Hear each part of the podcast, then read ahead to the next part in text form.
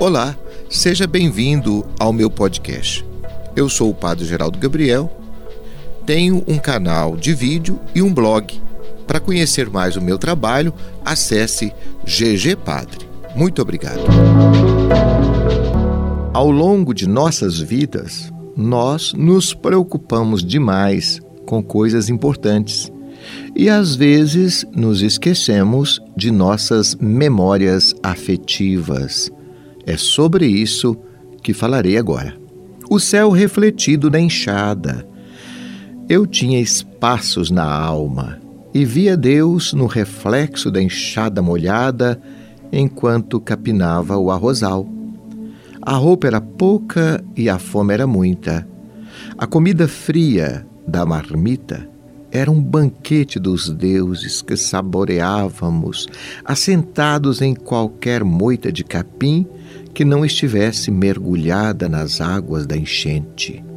Meu pai pitava, palitava os dentes e sonhava com farta colheita. Zezé fazia silêncio de deserto, enquanto eu espantava os merros e pássaros pretos da lavoura.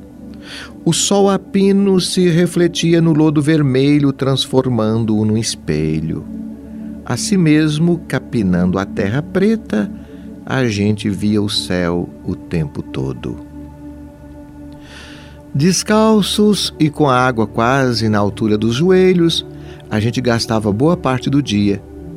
Cada um seguia capinando a sua beca de arroz, formando um caminhozinho entre a verde ramagem. Nossa resistência nos fazia suportar o peso do dia, o calor do sol e a terra resistente debaixo das enxadas. No trabalho pesado, a gente também ganhou resistência. Hoje seguimos caminhos diferentes. Zezé se casou, teve filhos, agora tem netos. Eu me tornei padre e sigo nesse caminho perseguindo a santidade.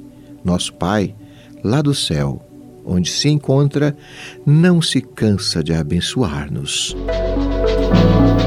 Você gostou dessa história? Quer saber mais? Acesse ao nosso blog e ao nosso canal de vídeo.